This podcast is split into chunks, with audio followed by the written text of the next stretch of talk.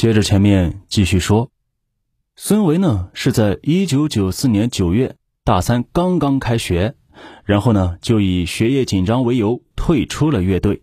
而在一九九四年十二月十一日，清华民乐团要在北京文艺厅举行专场演出，很多校领导和民乐界的前辈都会参加。朱令呢，作为乐团的骨干，参加了大多数的节目，并且还独奏了《广陵散》。而就在朱令紧张备演的时候，他的身体却出现了不适。而在此之前呢，一九九四年十月，朱令突然出现了两次短暂性的失明。他去医院检查了眼睛，但是呢，也没有查出是什么原因。到了一九九四年十一月二十四日，这一天是朱令二十一岁的生日。父亲吴承之来到学校找女儿吃饭，为他庆祝生日。顺便来拿清华乐团演唱会的门票，而在与爸爸吃饭期间，朱令却出现了肚子绞痛、冷汗直流。过了几天，朱令的头发开始大把大把的掉。到了十二月十一日正式演出的那天，朱令已经是腹痛难忍。但是作为清华大学民乐团的表演代表，朱令忍着剧痛，在台上还完美的演绎了《广陵散》。难以想象，朱令在这六分多钟的演奏中承受了多么大的痛苦。演出是顺利结束了，乐团成员们都去了清华南门的小酒馆去庆祝，但是朱令却没有来，因为此时的朱令已经三天吃不下饭，他完全是靠意志完成了演出。而就在演出结束的第二天，朱令实在是无法忍受疼痛，就一个人回了家。从二十一岁生日那天出现腹痛到坚持完成演出，朱令整整疼了半个多月的时间。到了一九九五年一月二十三日，朱令的头发是彻底掉光了。在同仁医院住了一个月的院，但是还是查不出什么原因。朱令担心考试和功课，不愿意再在医院浪费时间了，就又回到了学校。他剃了光头，戴着帽子。同学们看到后，心里还在嘀咕着：“朱令还挺酷的呀。”但是大家却不知道，此时的朱令已经病的是非常严重了。复学后的一个礼拜，朱令的病情突然好转了，走路时的疼痛也减轻了不少。一九九五年二月二十日，寒假过后又开学，朱令大多数时间都待在寝室补习，因为住院。而缺考的几门课。三月六日，朱令的疼痛感又开始加重，这一次是全身疼痛，特别是脚部，甚至盖被子碰到脚都会疼得受不了。三月七日，朱令被接回家，并在当天叫了救护车。而他的病情突然恶化，也开始出现了神志不清，双眼呢也会不自主的往上翻。并且由于呼吸不畅，朱令在三月二十二日接受了气管切开手术。而这个时候，朱令曾经的初中同学贝志成得知了朱令病重的消息后，便与同学相约一起去看望朱令。当他看到许久未见的老同学朱令的时候，他被眼前的一幕给吓坏了。朱令剃光了头发，身上插满了管子，躺在病床上。贝志成想为朱令做点什么。所以呢，从医院回来后，他回到了他的学校北京大学，来到电力学的机房，连入互联网，为朱令向全世界的专家发出了求救信。同宿舍的同学连夜编写了一款软件，将全世界的来信利用关键词分析。十天之内，他们共收到了来自十八个国家共一千三百六十五封回信，其中百分之三十的专家都认为朱令。是他中毒，这个他呢，就是金字旁加一个形容物品的那个他。四月二十八日，朱令的父母拿着互联网传回的信息和自己收集到的朱令的皮肤、指甲以及血尿等样本一起送往了北京职业病防治所，最后防治所确诊朱令就是他中毒，两个孩子。姐姐意外身亡，妹妹被投毒，这样的组合概率应该小到什么程度？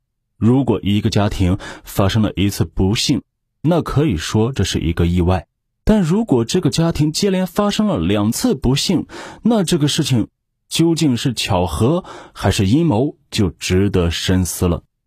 一九九七年六月三十日，清华大学九二级毕业典礼，北京的天空此时正飘着小雨。化学系的三十一名同学中，共有二十八个人在那一天领到了毕业证书和学位证书。剩余的三个人，除了因病休学的一个同学，另外两个就是来自幺幺四寝室的朱令和孙维。朱令呢是身中他毒无法毕业，而孙维则是在毕业前夕被锁定为向朱令投毒的犯罪嫌疑人。可是呢，在被连续审问了八个小时后，孙维却被他的家人给接回去了，而朱令的他中毒一直是人们关注的焦点，同时也是引起了社会广泛的谈论。网络上对于是谁向朱令投毒的争论也从没停止过，案件的细节网格上也有很多版本，我也筛选了一部分较为客观的推论。但是呢，由于涉案的嫌疑人他的特殊家庭。和社会关系，我也不知道。如果真的是客观的说出这个人的家庭背景，哎，这期节目会不会被封？所以呢，这一集我就在说出这人的家庭背景之前，就此打住。如果您没有看到第三集或者是后续，那说明，哎，节目呢就被和谐掉了。好吧，我们接着说，看一下网友是怎么分析的。我们来看啊，朱令是在一九九五年三月十五日病重入院的。刚开始的时候还因为呼吸衰竭采取了气管切开手术，后面呢又用了换血疗法，前后八次，共替换了体内八千毫升的血液。在这个过程中，朱令还感染了丙肝，被送入了 ICU，只能靠着呼吸机来维持呼吸。三月二十八日，朱令呢陷入了昏迷，昏迷持续了五个多月。在这期间，医院一直无法确定朱令发病的原因，而且呢，朱令每时每刻都有生命危险，所以父母也是一直提心吊胆的照顾着，并未考虑其他，也从没有想过中毒这个方向。直到一九九五年四月二十八日，在贝志成的帮助下，朱令确诊为他中毒。确诊之后。朱令的父母呢，马上向清华大学化学系副主任、主管学生工作的教授提出了报案请求，希望学校尽快采取行动，封锁现场，同时把同寝室的三个女生安排到其他地方，并将所有的物品留在寝室，等候警方的调查取证。但是这位教授却推脱不好安排，因为马上就是五一假期，不用封锁现场。就这样，五一假期结束后，朱令的亲属才接到通知，前往清华大学做笔录。而在一九九五年五月七日，这起他中毒案才正式开始立案调查。而巧合的是，在立案之前，恰恰就在五一放假期间，朱令寝室遭遇了离奇的盗窃案，朱令的洗漱用品全部不见了。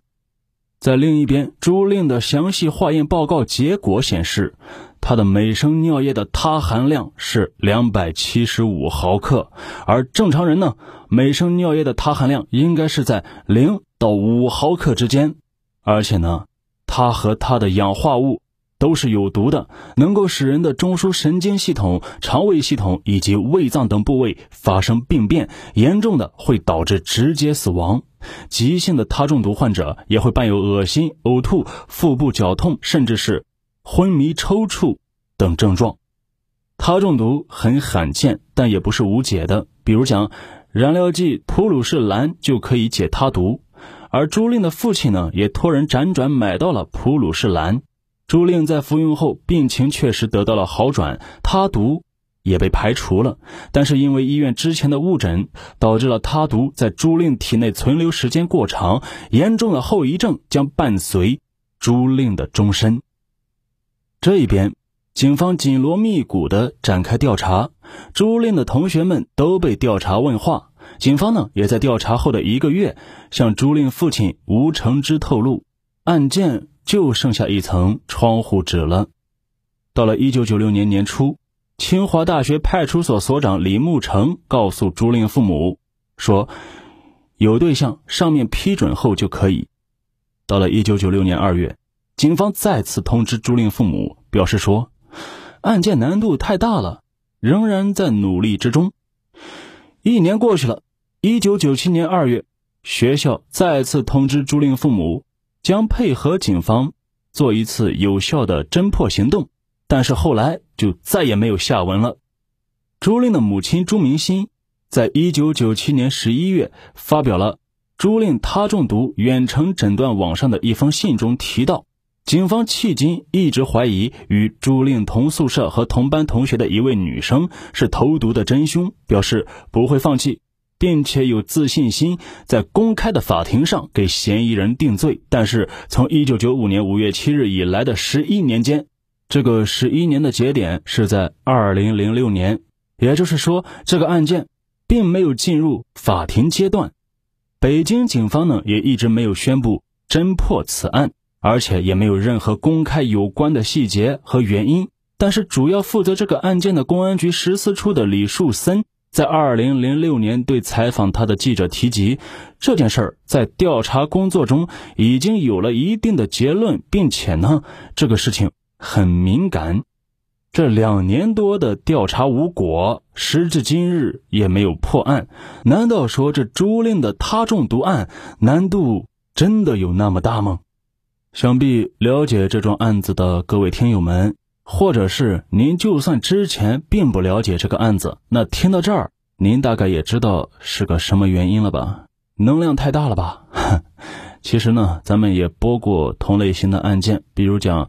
辽宁鞍山的连丽丽案，凶手尚尔奇不也是因为自家的能量过大吗？哎，但是尚尔奇这个案子呢，除了尚尔奇这个名字为大家所熟知，他的家人，尤其是他那位，哎呦，能够一手遮天的父亲，至今他姓尚应该是肯定的，但是名字是啥，那是谁也不知道。但是呢，在下一集中，您将听到的是。有关于那个孙啊孙某啊 他的家人背后的势力以及他们的完整的姓名以及职务。好了，期待下集能够顺利播出吧。咱们呢，下期见，拜拜。